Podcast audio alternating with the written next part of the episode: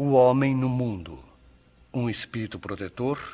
Bordeus, 1863.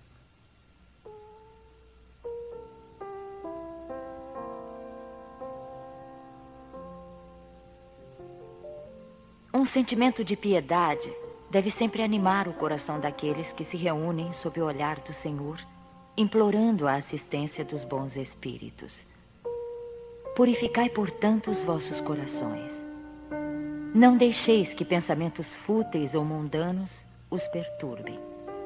Elevai o vosso espírito para aqueles a quem chamais, a fim de que eles possam, encontrando em vós as disposições favoráveis, lançar em profusão as sementes que devem germinar nos vossos corações, para neles produzir os frutos da caridade e da justiça.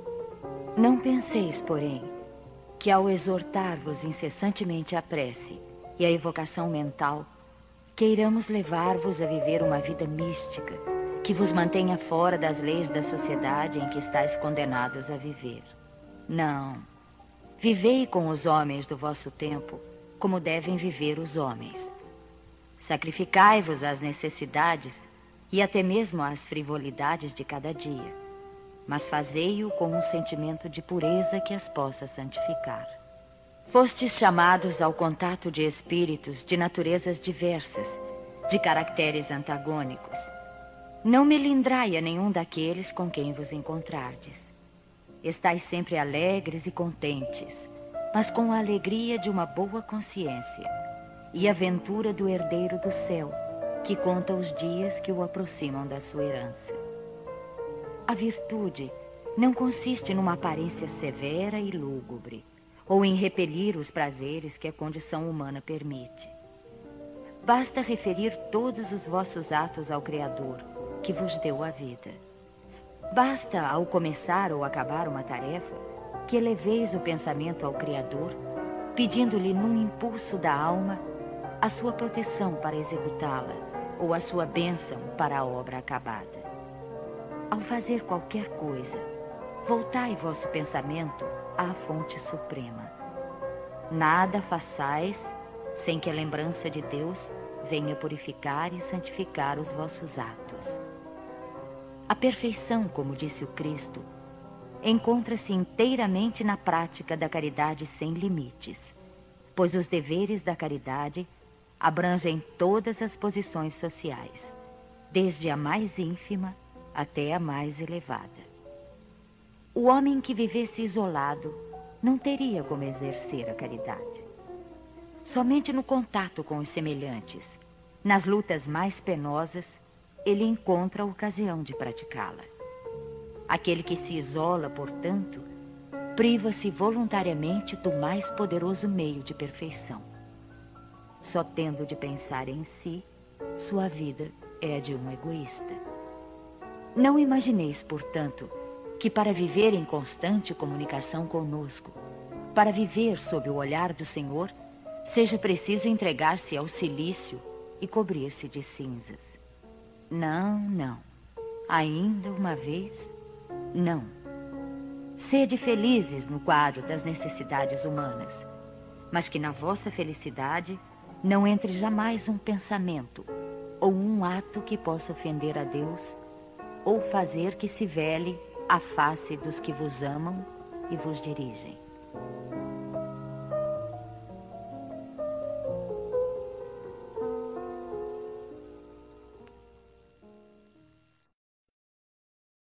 Cuidar do corpo e do espírito. Georges.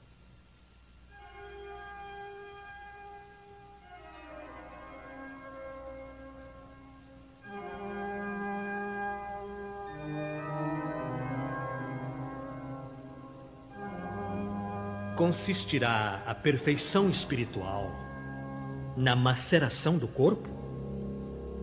Para resolver esta questão, apoio-me em princípios elementares e começo por demonstrar a necessidade de cuidar do corpo, que, segundo as alternativas de saúde e doença, influi sobre a alma de maneira muito importante, pois temos de considerá-la como prisioneira na carne.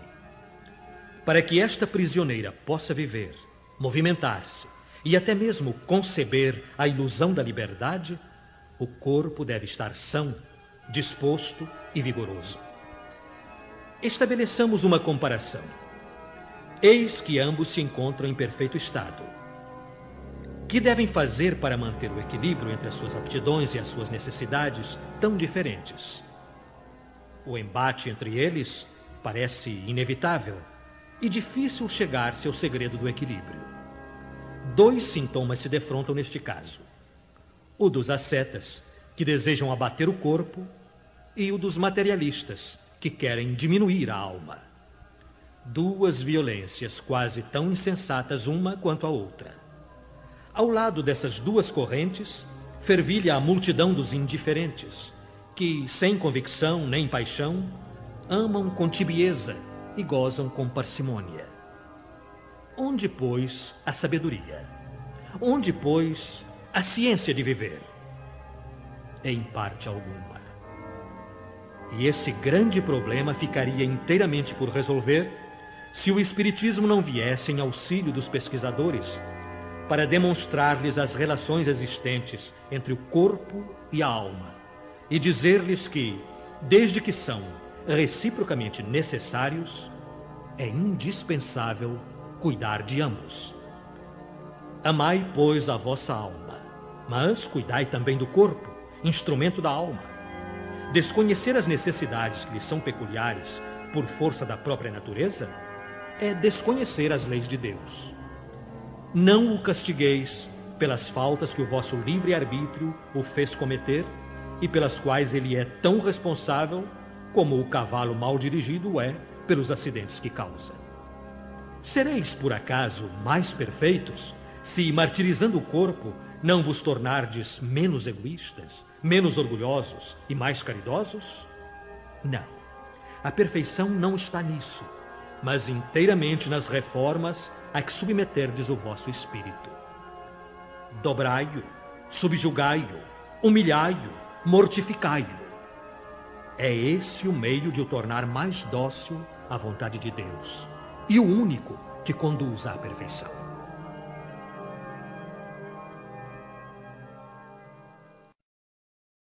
Muitos os chamados e poucos os escolhidos. Parábola da festa de núpcias. E respondendo Jesus, lhes tornou a falar segunda vez em parábolas o reino dos céus é semelhante a um homem rei que fez as bodas a seu filho. E mandou os seus servos a chamar os convidados para as bodas, mas eles recusavam ir. Enviou de novo outros servos com este recado: Dizei aos convidados: Eis aqui tenho preparado o meu banquete, os meus touros e os animais cevados estão já mortos e tudo pronto. Vinde às bodas. Mas eles desprezaram o convite e se foram, um para sua casa de campo e outro para o seu tráfico. Outros, porém, lançaram mão dos servos que ele enviara e, depois de os haverem ultrajado, os mataram. Mas o rei, tendo ouvido isto, se irou.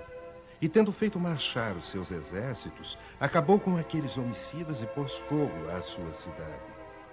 Então disse aos seus servos: as bodas, com efeito, estão aparelhadas. Mas os que estavam convidados não foram dignos de se acharem no banquete. E depois, as saídas da cidade. E a quantos achardes, convidai-os para as bodas. E tendo saído os seus servos pelas ruas, congregaram todos os que acharam, maus e bons. E ficou cheia de convidados a sala do banquete de bodas. Entrou depois o rei para ver os que estavam à mesa e viu ali um homem que não estava vestido com veste nupcial. E disse-lhe: Amigo, como entraste aqui não tendo vestido nupcial? Mas ele emudeceu. Então disse o rei aos seus ministros: Atai-o de pés e mãos e lançai-o nas trevas exteriores. Aí haverá choro e ranger de dentes, porque são muitos os chamados e poucos os escolhidos.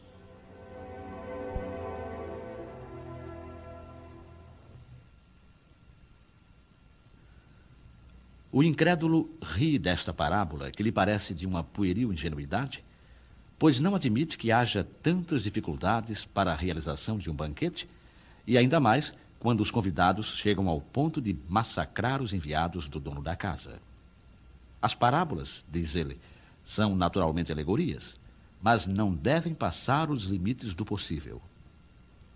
O mesmo se pode dizer de todas as alegorias, das fábulas mais engenhosas, se não lhes descobrirmos o sentido oculto. Jesus se inspirava nas usanças mais comuns da vida e adaptava as suas parábolas aos costumes e ao caráter do povo a que se dirigia.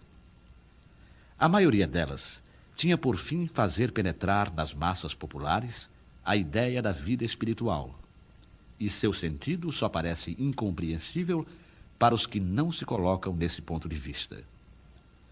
Nesta parábola, por exemplo, Jesus compara o reino dos céus, onde tudo é felicidade e alegria, a uma festa nupcial. Os primeiros convidados são os judeus, que Deus havia chamado em primeiro lugar para o conhecimento da sua lei.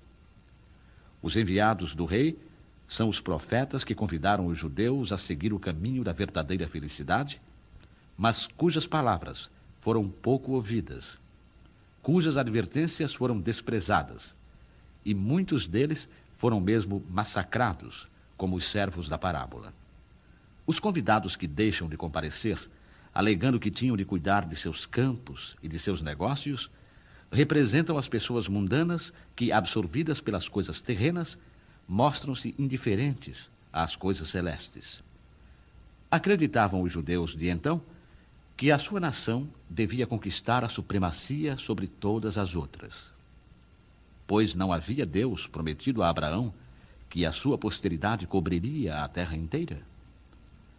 Tomando sempre a forma pelo fundo, eles se julgavam destinados a uma dominação efetiva no plano material. Antes da vinda do Cristo, com exceção dos hebreus, todos os povos eram politeístas e idólatras. Se alguns homens superiores haviam atingido a ideia da unidade divina, essa ideia, entretanto, permanecia como sistema pessoal, pois em nenhuma parte foi aceita como verdade fundamental a não ser por alguns iniciados que ocultavam os seus conhecimentos sob formas misteriosas, impenetráveis à compreensão do povo. Os judeus foram os primeiros que praticaram publicamente o monoteísmo. Foi a eles que Deus transmitiu a sua lei. Primeiro através de Moisés, depois através de Jesus.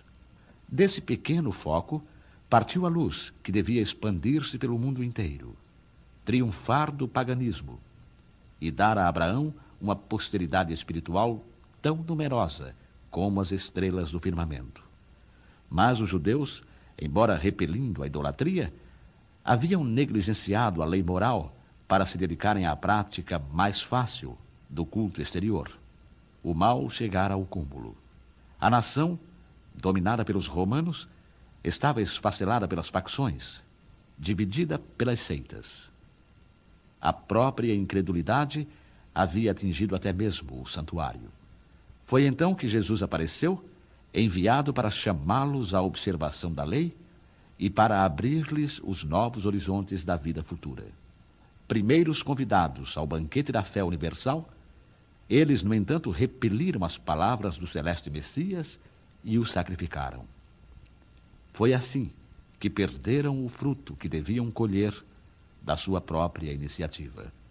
Mas seria injusto acusar o povo inteiro por essa situação. A responsabilidade coube principalmente aos fariseus e aos saduceus, que puseram a nação a perder. Os primeiros, pelo seu orgulho e fanatismo, e os segundos, pela sua incredulidade. São eles, sobretudo, que Jesus compara aos convidados que se negaram a comparecer ao banquete de núpcias e acrescenta que o rei, vendo isso, mandou convidar a todos os que fossem encontrados nas ruas, bons e maus. Fazia entender assim que a palavra seria pregada a todos os outros povos, pagãos e idólatras, e que estes, aceitando-a, seriam admitidos à festa de núpcias, em lugar dos primeiros convidados. Mas não basta ser convidado. Não basta dizer-se cristão nem tampouco sentar-se à mesa para participar do banquete celeste. É necessário, antes de tudo, e como condição expressa, vestir a túnica nupcial, ou seja, purificar o coração e praticar a lei segundo o Espírito, pois essa lei se encontra inteira nestas palavras: fora da caridade não há salvação. Quão poucos se tornam dignos de entrar no reino dos céus. Foi por isso que Jesus disse: Muitos serão chamados, e poucos os escolhidos.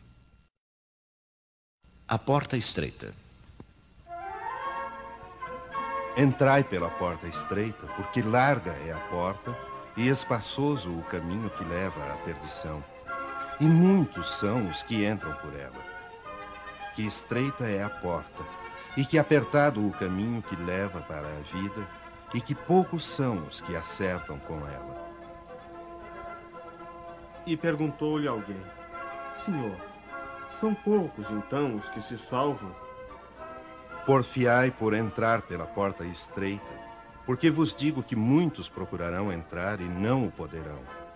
E quando o pai de família tiver entrado e fechado a porta, vós estareis de fora e começareis a bater a porta, dizendo: Abre-nos, Senhor. E ele vos responderá, dizendo: Não sei de onde sois. Então começareis a dizer: nós somos aqueles que em tua presença comemos e bebemos, e a quem ensinaste nas nossas praças. E ele vos responderá: Não sei de onde sois.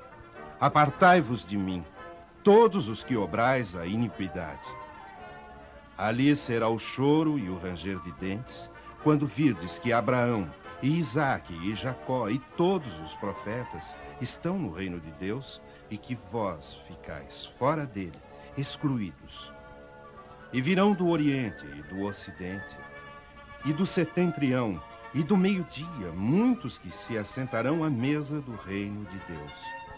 E então os que são últimos serão os primeiros, e os que são os primeiros serão os últimos.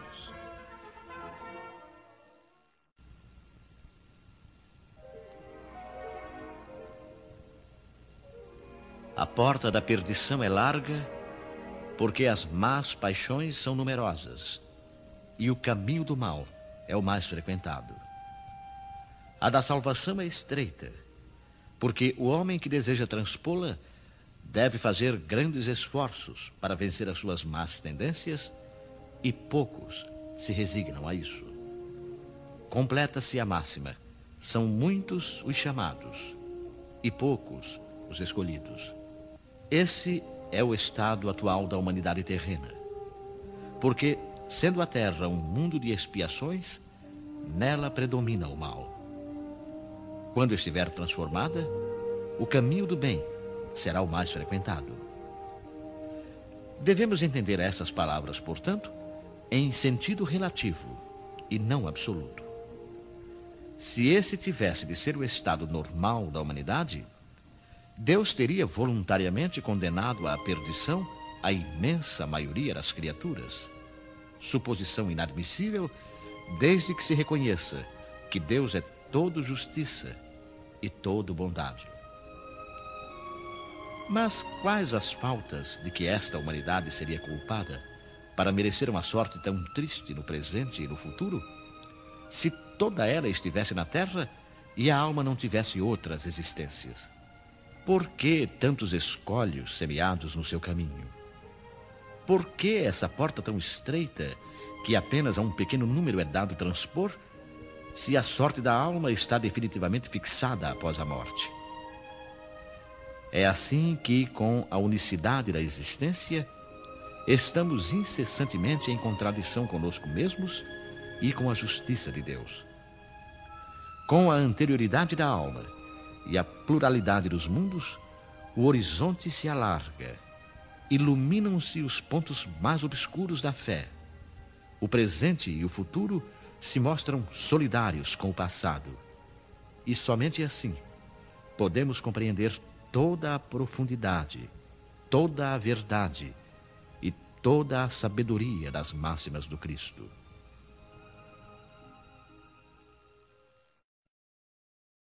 os que dizem Senhor, Senhor. Nem todo o que me diz Senhor, Senhor entrará no reino dos céus, mas sim o que faz a vontade de meu Pai que está nos céus. Esse entrará no reino dos céus. Muitos me dirão naquele dia: Senhor, Senhor, não é assim que profetizamos em teu nome? E em teu nome expelimos os demônios, e em teu nome obramos muitos prodígios? E eu então lhes direi, em voz bem inteligível, pois eu nunca vos conheci. Apartai-vos de mim os que obrais a iniquidade. Todo aquele, pois, que ouve estas minhas palavras e as observa será comparado ao homem sábio que edificou a sua casa sobre a rocha. E veio a chuva, e transbordaram os rios, e assopraram os ventos, e combateram aquela casa, e ela não caiu, porque estava fundada sobre a rocha. E todo o que ouve estas minhas palavras e não as observa, será comparado ao homem insensato que edificou a sua casa sobre a areia. E veio a chuva, e transbordaram os rios, e assopraram os ventos, e combateram aquela casa, e ela caiu, e foi grande a sua ruína. Aquele, pois, que quebrar um destes mínimos mandamentos, e que assim ensinar aos homens, será chamado muito pequeno no reino dos céus.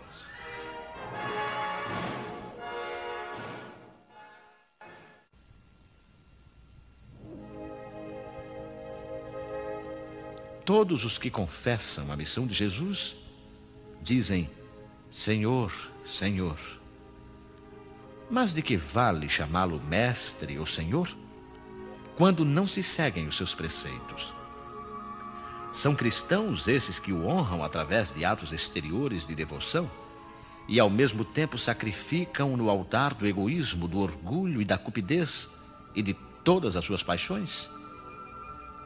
São seus discípulos, esses que passam os dias a rezar e não se tornam melhores, nem mais caridosos, nem mais indulgentes para com os seus semelhantes? Não, porque, à semelhança dos fariseus, têm a prece nos lábios e não no coração. Servindo-se apenas das formas, podem impor-se aos homens, mas não a Deus. E é em vão que dirão a Jesus: Senhor, nós profetizamos, ou seja, ensinamos em vosso nome. Expulsamos os demônios em vosso nome. Comemos e bebemos convosco. Ele lhes responderá: Não sei quem sois. Retirai-vos de mim, vós que cometeis iniquidade, que desmentis as vossas palavras pelas ações, que caluniais o próximo, que espoliais as viúvas e cometeis adultério. Retirai-vos de mim, vós cujo coração destila ódio e fel, vós que derramais o sangue de vossos irmãos em meu nome, que fazeis correrem as lágrimas, ao invés de secá-las. Para vós haverá choro e ranger de dentes, pois o reino de Deus é para os que são mansos, humildes e caridosos. Não espereis dobrar a justiça do Senhor pela multiplicidade de vossas palavras e de vossas genuflexões. A única via que está aberta para alcançardes a graça em Sua presença é a da prática sincera da lei do amor e da caridade. As palavras de Jesus são eternas porque são a verdade. Não são somente a salvaguarda da vida celeste, mas também o penhor da paz, da tranquilidade e da estabilidade do homem entre as coisas da vida terrena. Eis porque todas as instituições humanas, políticas, sociais e religiosas que se apoiarem nas suas palavras serão estáveis como a casa construída sobre a pedra. Os homens as conservarão porque nelas encontrarão a sua felicidade. Mas aquelas que se apoiarem na sua violação serão como a casa construída sobre a areia. O vento das revoluções e o rio do progresso as levarão de roldão.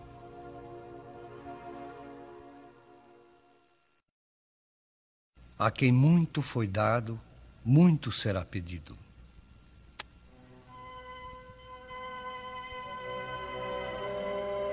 Porque aquele servo que soube a vontade de seu senhor e não se apercebeu e não obrou conforme a sua vontade, dar-se-lhe-ão muitos açoites. Mas aquele que não a soube e fez coisas dignas de castigo, levará poucos açoites. Porque a todo aquele a quem muito foi dado, muito será pedido. E ao que muito confiaram, mais contas lhe tomarão. Eu vim a este mundo para exercitar um juízo, a fim de que os que não veem, vejam, e os que veem se tornem cegos. E ouviram alguns dos fariseus que estavam com ele e lhe disseram: Logo, também nós somos cegos. Se vós fosseis cegos, não teríeis culpa. Mas como agora mesmo dizeis, nós vemos, fica subsistindo o vosso pecado.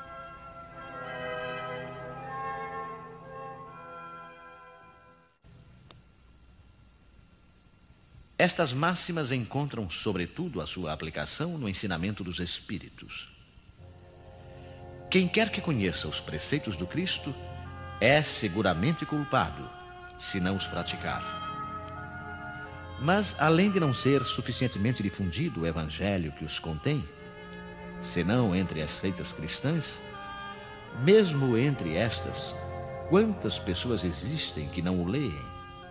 E entre as que a leem, quantas não o compreendem? Disso resulta que as próprias palavras de Jesus ficam perdidas para a maioria. O ensinamento dos Espíritos, que reproduz essas máximas sob diferentes formas, que as desenvolve e as comenta, pondo-as ao alcance de todos, tem isto de particular, ou seja, não é circunscrito. Assim, todos, letrados ou não, crentes ou descrentes, cristãos ou não cristãos, podem recebê-lo, pois os Espíritos se comunicam por toda parte. Nenhum dos que o recebam diretamente ou por intermédio de outros pode pretextar ignorância ou pode desculpar-se com a sua falta de instrução ou com a obscuridade do sentido alegórico. Aquele, pois, que não o põe em prática para se melhorar, que o admira apenas como interessante e curioso, sem que seu coração seja tocado, que não se faz menos fútil, menos orgulhoso, menos egoísta, nem menos apegado aos bens materiais, nem melhor para o seu próximo, é tanto mais culpado quanto teve maior facilidade para conhecer a verdade. Os médiums que obtêm boas comunicações são ainda mais repreensíveis por persistirem no mal, pois escrevem frequentemente a sua própria condenação e se não estivessem cegos pelo orgulho, reconheceriam que os espíritos se dirigem a eles mesmos. Mas, ao invés de tomarem para eles as lições que escrevem, ou que veem os outros escreverem, sua única preocupação é a de aplicá-las a outras pessoas, incidindo assim nestas palavras de Jesus: Vedes um argueiro no olho do próximo, e não vedes a trave no vosso por estas palavras: Se fosseis cegos, não teríeis culpa. Jesus confirma que a culpabilidade está na razão do conhecimento que se possui. Ora, os fariseus que tinham a pretensão de ser, e que realmente eram, a parte mais esclarecida da nação, tornavam-se mais repreensíveis aos olhos de Deus que o povo ignorante. O mesmo acontece hoje. Aos espíritas, portanto, muito será pedido, porque muito receberam. Mas também aos que souberam aproveitar os ensinamentos, muito será dado. O primeiro pensamento de todo espírita sincero deve ser o de procurar, nos conselhos dados pelos espíritos, alguma coisa que lhe diga respeito. O Espiritismo vem multiplicar o número dos chamados e, pela fé que proporciona, multiplicará também o número dos escolhidos.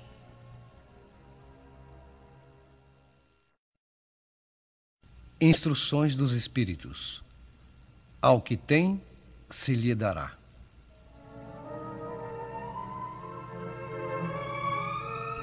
E chegando-se a ele, os discípulos lhe disseram: Por que razão lhes falas por parábolas? Porque a vós vos é dado saber os mistérios do reino dos céus, mas a eles não lhes é concedido. Porque ao que tem, se lhe dará, e terá em abundância, mas aos que não têm, até o que tem lhe será tirado. Por isto é que eu lhes falo em parábolas, porque eles, vendo, não veem, e ouvindo, não ouvem nem entendem. De sorte que neles se cumpre a profecia de Isaías que diz: Vós ouvireis com os ouvidos e não entendereis, e vereis com os olhos e não vereis. Atendei ao que ides agora ouvir. Com a medida com que medirdes aos demais, vos medirão a vós, e ainda se vos acrescentará. Porque ao que já tem, dar-se-lhe-á, e ao que não tem, ainda o que tem se lhe tirará.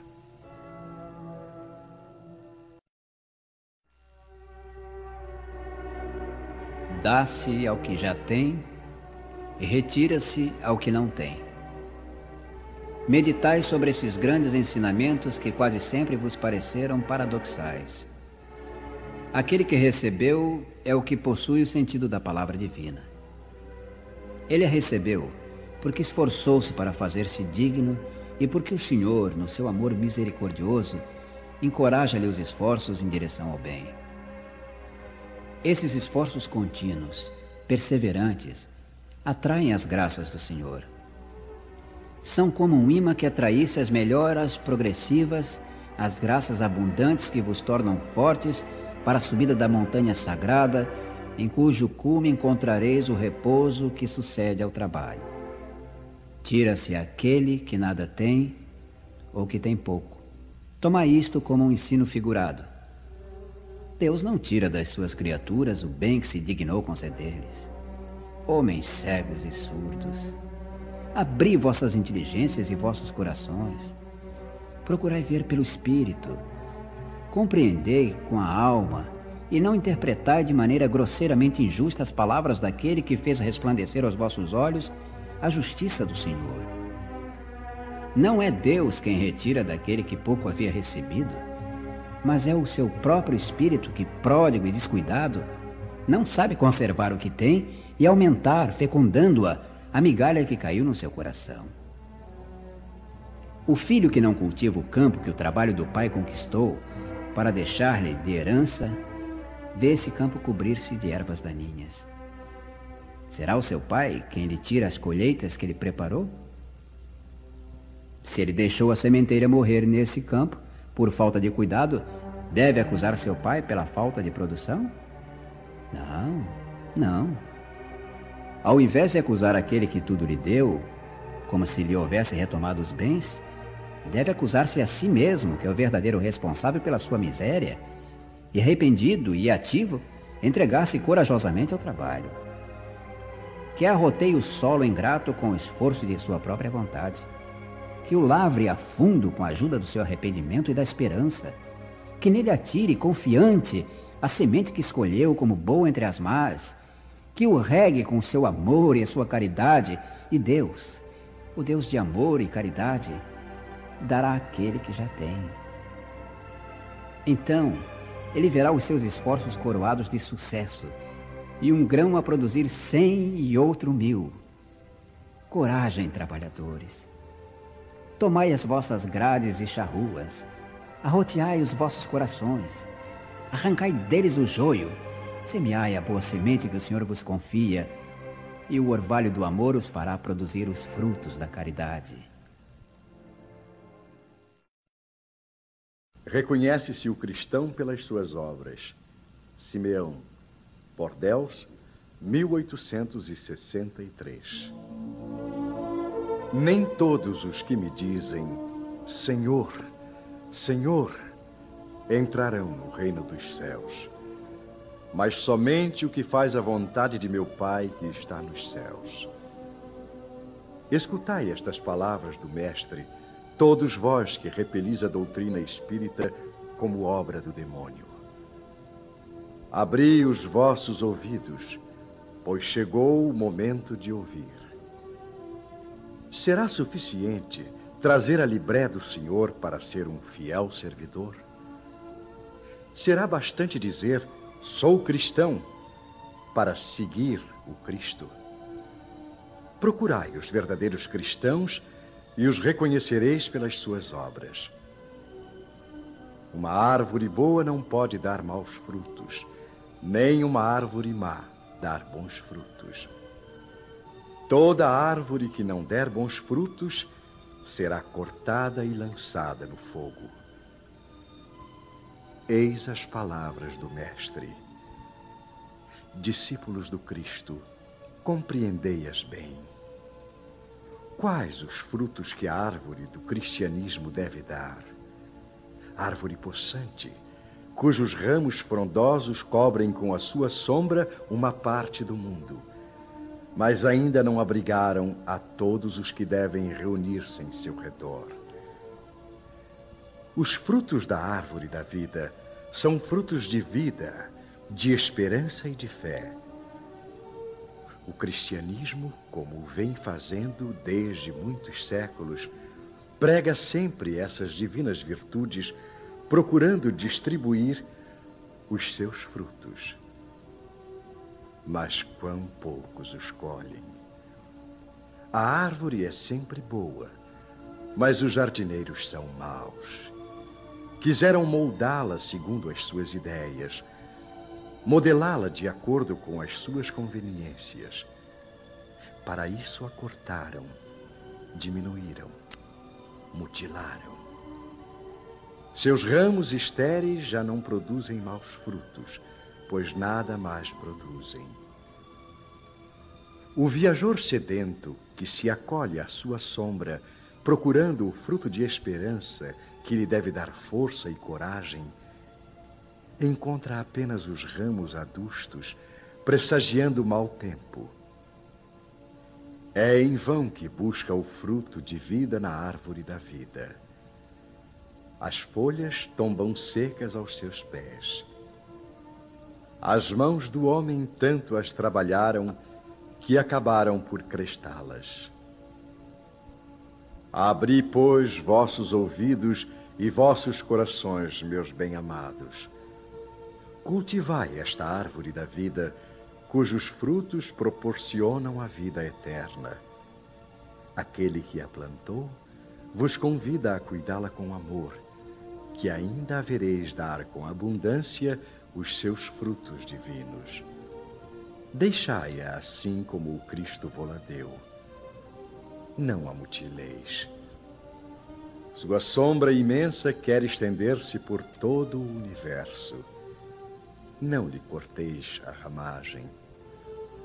Seus frutos generosos caem em abundância para alentar o viajor cansado que deseja chegar ao seu destino. Não os amontoeis para guardá-los e deixá-los apodrecer sem servirem a ninguém. São muitos os chamados e poucos os escolhidos. É que há os assambarcadores do pão da vida, como os há do pão material. Não vos coloqueis entre eles a árvore que dá bons frutos deve distribuí-los para todos. E depois procurar os necessitados. Conduzi-os sob as ramagens da árvore e partilhai com eles o abrigo que ela vos oferece. Não se colhem uvas dos espinheiros.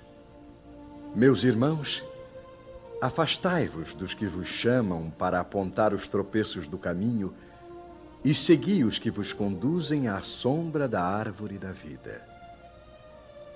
O Divino Salvador, O justo por excelência disse e suas palavras não passarão.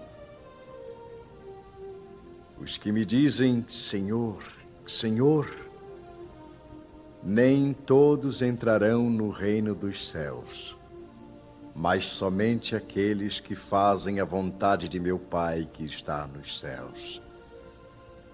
Que o Senhor das bênçãos vos abençoe. Que o Deus da luz vos ilumine. Que a árvore da vida vos faça com abundância a oferenda dos seus frutos. Crede e orai.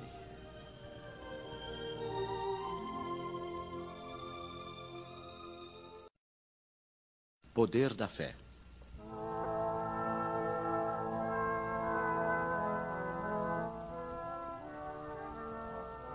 E depois que veio para onde estava a gente, chegou-se a ele um homem, que posto de joelhos lhe dizia: Senhor, tem compaixão de meu filho, que é lunático e padece muito, porque muitas vezes cai no fogo e muitas na água. E tenho-o apresentado a teus discípulos, e eles o não puderam curar. Ah, geração incrédula e perversa, até quando hei de estar convosco? Até quando vos hei de sofrer? Trazei-mo cá. E Jesus o abençoou, e saiu dele o demônio. E desde aquela hora ficou o moço curado. Então se chegaram os discípulos a Jesus em particular e lhe disseram: Por que não pudemos nós lançá-lo fora? Por causa da vossa pouca fé. Porque na verdade vos digo que se tiverdes fé como um grão de mostarda, direis a este monte: passa daqui para colar, e ele há de passar, e nada vos será impossível.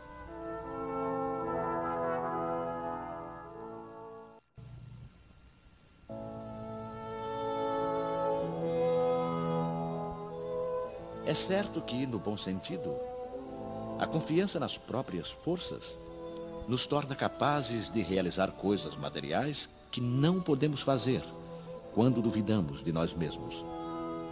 Mas então, é somente no seu sentido moral que devemos entender essas palavras. As montanhas que a fé transporta são as dificuldades, as resistências, a má vontade, em uma palavra, que encontramos entre os homens mesmo quando se trata das melhores coisas. Os preceitos da rotina, o interesse material, o egoísmo, a cegueira do fanatismo, as paixões orgulhosas são outras tantas montanhas que atravancam o caminho dos que trabalham para o progresso da humanidade. A fé robusta confere a perseverança, a energia e os recursos necessários para a vitória sobre os obstáculos, tanto nas pequenas quanto nas grandes coisas. A fé vacilante produz a incerteza, a hesitação de que se aproveitam os adversários que devemos combater. Ela nem sequer procura os meios de vencer, porque não crê na possibilidade de vitória. Noutra acepção, considera-se fé a confiança que se deposita na realização de determinada coisa, a certeza de atingir um objetivo. Nesse caso, ela confere uma espécie de lucidez que faz antever pelo pensamento os fins que se tem em vista e os meios de atingi-los, de maneira que aquele que a possui avança, por assim dizer, infalivelmente. Num e noutro caso, ela pode fazer que se realizem grandes coisas. A fé sincera e verdadeira é sempre calma. Confere a paciência que sabe esperar. Porque, estando apoiada na inteligência e na compreensão das coisas, tem a certeza de chegar ao fim. A fé insegura sente a sua própria fraqueza e, quando estimulada pelo interesse, torna-se furiosa e acredita poder suprir a força com a violência. A calma na luta é sempre um sinal de força e de confiança, enquanto a violência, pelo contrário, é prova de fraqueza e de falta de confiança em si mesmo. Necessário guardar-se de confundir a fé com a presunção. A verdadeira fé se alia à humildade. Aquele que a possui deposita a sua confiança em Deus mais do que em si mesmo, pois sabe que, simples instrumento da vontade de Deus, nada pode sem ele. É por isso que os bons espíritos vêm em seu auxílio. A presunção é menos fé do que orgulho, e o orgulho é sempre castigado cedo ou tarde pela decepção e os malogros que lhe são infligidos.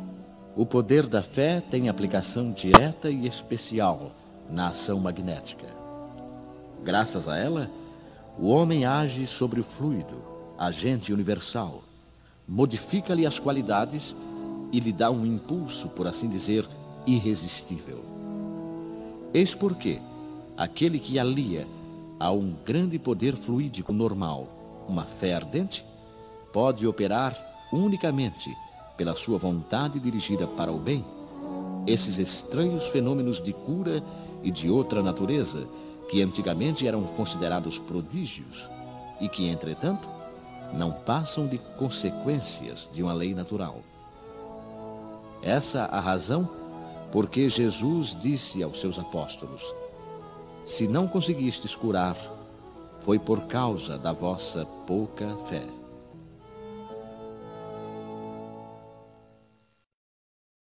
A fé religiosa, condição da fé inabalável.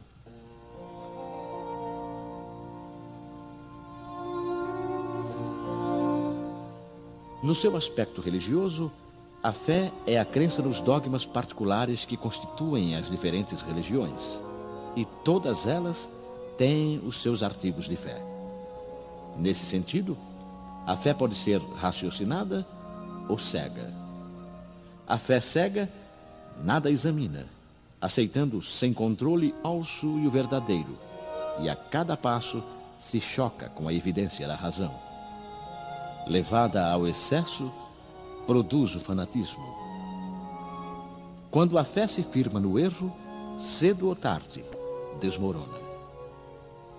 Aquela que tem a verdade por base é a única que tem o futuro assegurado, porque nada deve temer do progresso do conhecimento já que o verdadeiro na obscuridade também o é na plena luz.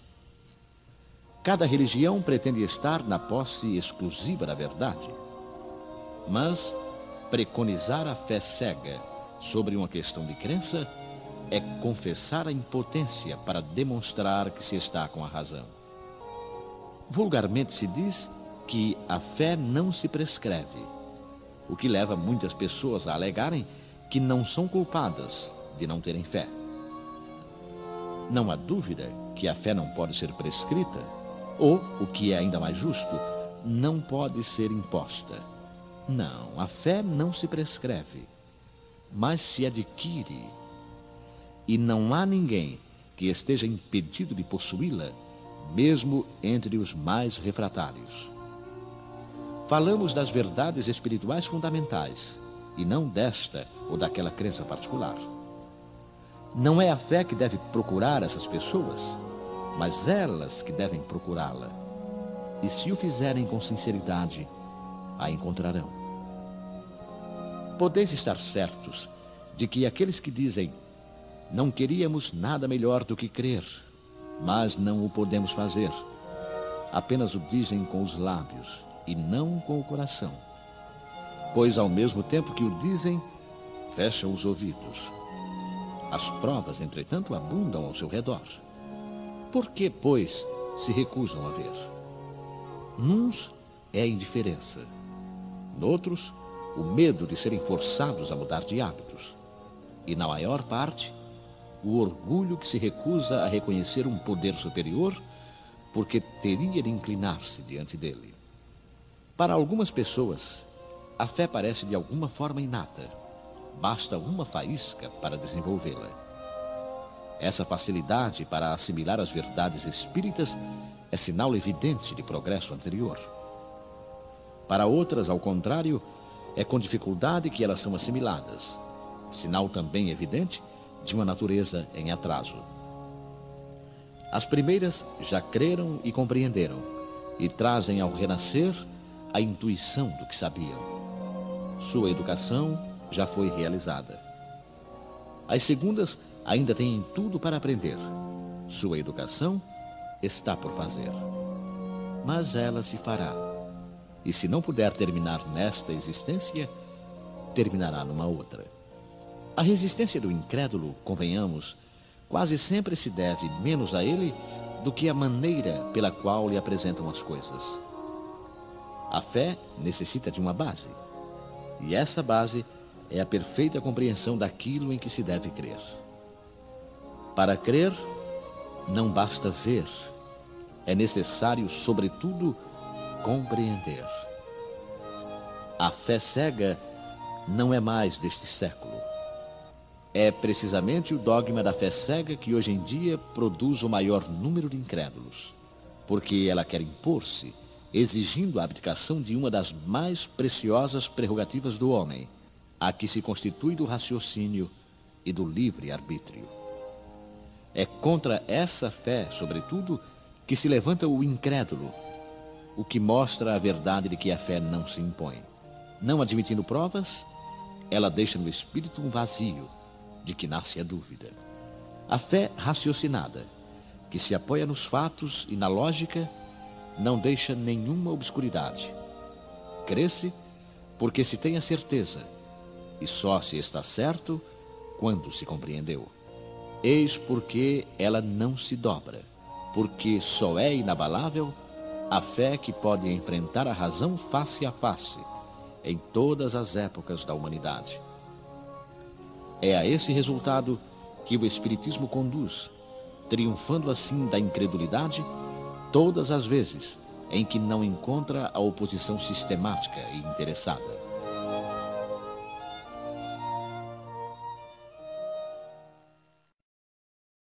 Parábola da figueira seca.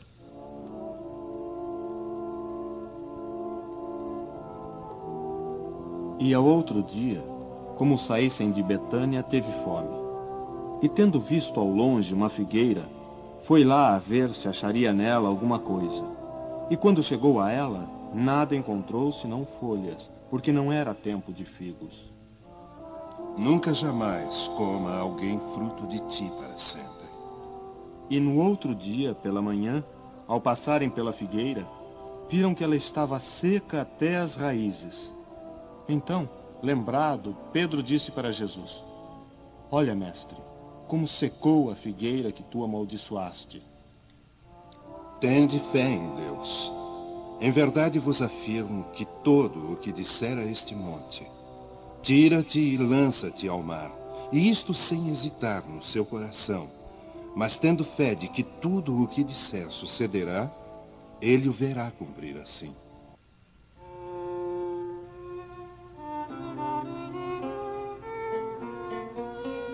Figueira seca é o símbolo das pessoas que apenas aparentam o bem, mas na realidade nada produzem de bom. Dos oradores que possuem mais brilho do que solidez, dotados do verniz das palavras, da maneira que estas agradam aos ouvidos. Mas quando as analisamos, nada revelam de substancial para o coração. E quando as acabamos de ouvir, perguntamos que proveito tivemos. É também o símbolo de todas as pessoas que podem ser úteis e não o são. De todas as utopias, de todos os sistemas vazios, de todas as doutrinas sem bases sólidas. O que falta, na maioria das vezes, é a verdadeira fé. A fé realmente fecunda. A fé que comove as fibras do coração em uma palavra, a fé que transporta montanhas. São árvores frondosas, mas sem frutos. E é por isso que Jesus as condena à esterilidade, pois dia virá em que ficarão secas até as raízes. Isso quer dizer que todos os sistemas, todas as doutrinas que não produziram nenhum bem para a humanidade, serão reduzidas a nada, e que todos os homens voluntariamente inúteis, que não se utilizaram dos recursos de que estavam dotados, serão tratados como a figueira seca. Os médios são os intérpretes dos espíritos. Suprem o organismo material que falta a estes para nos transmitirem as suas instruções. Eis porque são dotados de faculdades para esse fim. Nestes tempos de renovação social, desempenham uma missão especial. São como árvores que devem dispensar o alimento espiritual aos seus irmãos. Por isso, multiplicam-se de maneira a que o alimento seja abundante. Espalham-se por toda parte, em todos os países, em todas as classes sociais, entre os ricos e os pobres, os grandes e os pequenos, a fim de que, em parte alguma, haja deserdados, e para provar aos homens que todos são chamados. Mas se eles desviam de seu fim providencial a faculdade preciosa que lhes foi concedida, se a colocam a serviço de coisas fúteis e prejudiciais, ou dos interesses mundanos, se, ao invés de frutos salutares, dão maus frutos, se recusam-se a torná-la proveitosa para os outros, se nem mesmo para si tiram os proveitos da melhoria própria, então assemelham-se à figueira estéril. Deus, então, lhes retirará um dom que se tornou inútil entre as suas mãos, a semente que não souberam semear, e os deixará cair como presas dos maus espíritos.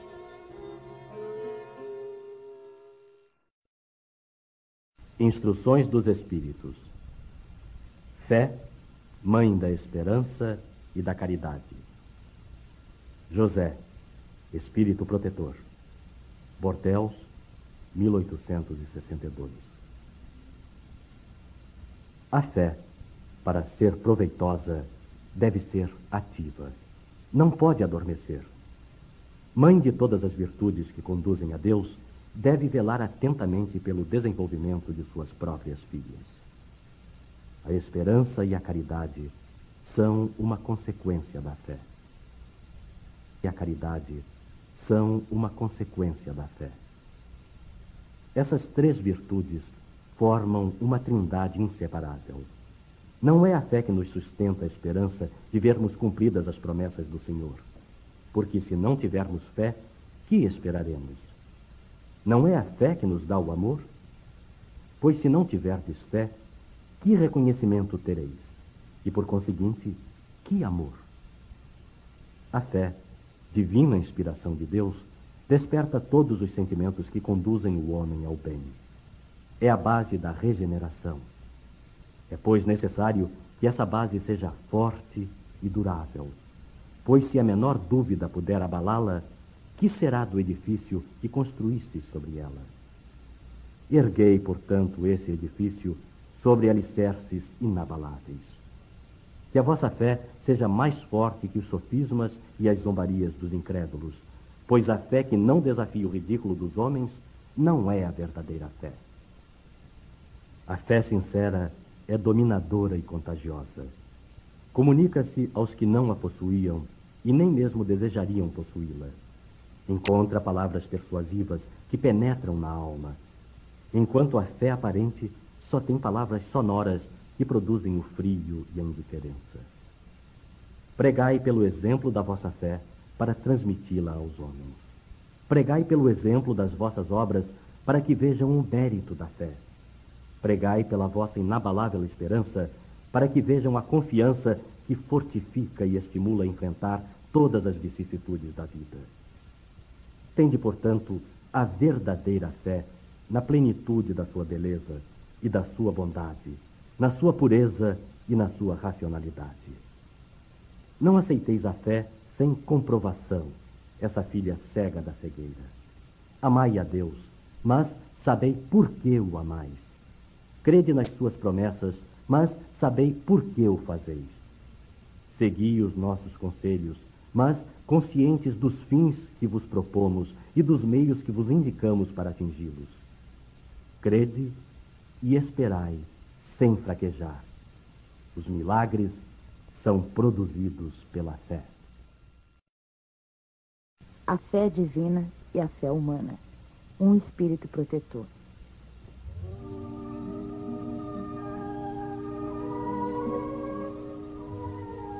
A fé é o sentimento inato no homem da sua destinação. É a consciência das prodigiosas faculdades que trazem germe no íntimo, a princípio em estado latente, mas que ele deve fazer germinar e crescer através da sua vontade ativa. Até o presente, a fé só foi compreendida no seu sentido religioso porque o Cristo a revelou como poderosa alavanca e porque nele só viram um chefe de religião.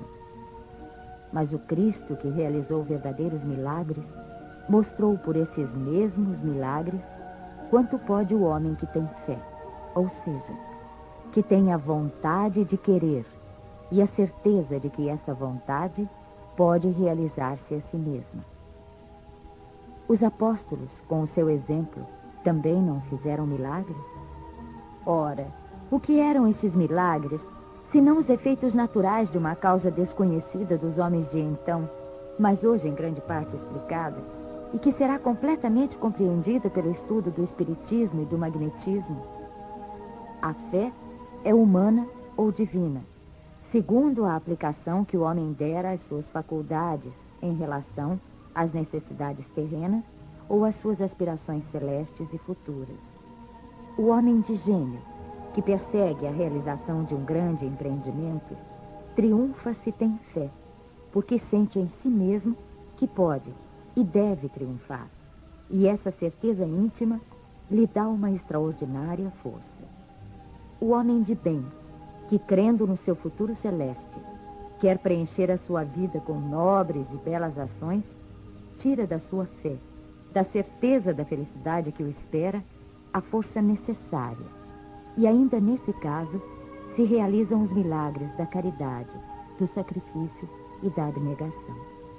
E por fim, não há más inclinações que com a fé não possam ser vencidas. O magnetismo é uma das maiores provas do poder da fé, quando posta em ação. É pela fé que ele cura e produz esses fenômenos estranhos que antigamente foram qualificados de milagres. Eu vos repito, a fé é humana e divina.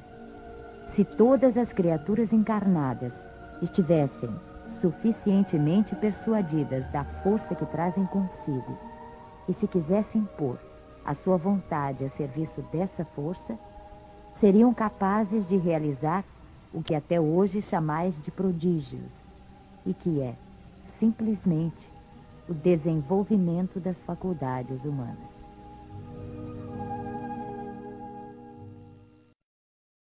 Trabalhadores da última hora. O reino dos céus é semelhante a um homem, pai de família, que ao romper da manhã saiu a assalariar trabalhadores para a sua vinha. E feito com os trabalhadores o ajuste de um dinheiro por dia, mandou-os para a sua vinha. E tendo saído junto da terceira hora, viu estarem outros na praça ociosos. E disse-lhes: E de vós também para a minha vinha, e dar-vos-ei o que for justo. E eles foram. Saiu, porém, outra vez junto da hora sexta, e junto da hora nona, e fez o mesmo. E junto da undécima hora tornou a sair, e achou outros que lá estavam, e disse: por que estáis vós aqui todo o dia ociosos? Responderam-lhe eles: Porque ninguém nos assalariou. Ele lhes disse: E de vós também para minha vinha. Porém, lá no fim da tarde, disse o senhor da vinha ao seu mordomo: Chama os trabalhadores e paga-lhes o jornal, começando pelos últimos e acabando nos primeiros. Tendo chegado, pois, os que foram junto da hora undécima, recebeu cada um seu dinheiro. E chegando também os que tinham ido primeiro, julgaram que haviam de receber mais. Porém, também estes não receberam mais do que um dinheiro cada um. E ao recebê-lo, murmuravam contra o pai de família, dizendo: Estes que vieram por último não trabalharam senão uma hora. E tu o igualaste conosco, que aturamos o peso do dia e da calma. Porém ele, respondendo a um deles, lhe disse: Amigo, eu não te faço agravo. Não convieste tu comigo num dinheiro? Toma o que te pertence e vai-te, que eu de mim quero dar. Também a este último, tanto quanto a ti. Visto isto, não me é lícito fazer o que quero? Acaso o teu olho é mau porque eu sou bom? Assim serão últimos os primeiros e primeiros os últimos, porque são muitos os chamados e poucos os escolhidos. Instruções dos Espíritos. Os últimos serão os primeiros. Constantino. O trabalhador da última hora tem direito ao salário, mas para isso é necessário que se tenha conservado com boa vontade a disposição do senhor que o devia empregar e que o atraso não seja fruto da sua preguiça ou da sua má vontade. Tem direito ao salário porque, desde o alvorecer, esperava impacientemente aquele que por fim o chamaria ao labor. Era trabalhador e apenas lhe faltava o que fazer. Se tivesse, entretanto, recusado o trabalho a qualquer hora do dia, se tivesse dito, eh, tenham paciência, eu gosto de descansar, quando soar a última hora, pensaria no salário do dia. Que me importa esse patrão que não conheço e não estimo? Quanto mais tarde, melhor. Nesse caso, meus amigos, não receberia o salário do trabalho, mas o da preguiça. Que dizer então daquele que, ao invés de simplesmente esperar, tivesse empregado as suas horas de trabalho para cometer estrepolias, que tivesse blasfemado contra Deus, vertido o sangue dos seus semelhantes, perturbado as famílias, arruinado homens de boa fé, abusado da inocência? O que será dele? Será suficiente dizer, Senhor, usei mal o meu tempo, Empregai-me até o fim do dia para que eu faça um pouco, um pouquinho que seja da minha tarefa e pagai-me o salário do trabalhador de boa vontade? Não, não, porque o Senhor lhe dirá: Não tenho agora nenhum trabalho para ti. Desperdiçaste o teu tempo, esqueceste o que havias aprendido, não sabes mais trabalhar na minha vinha. Cuida, pois, de aprender de novo, e quando te sentires mais bem disposto, Vem procurar-me e te franquearei as minhas terras, onde poderás trabalhar.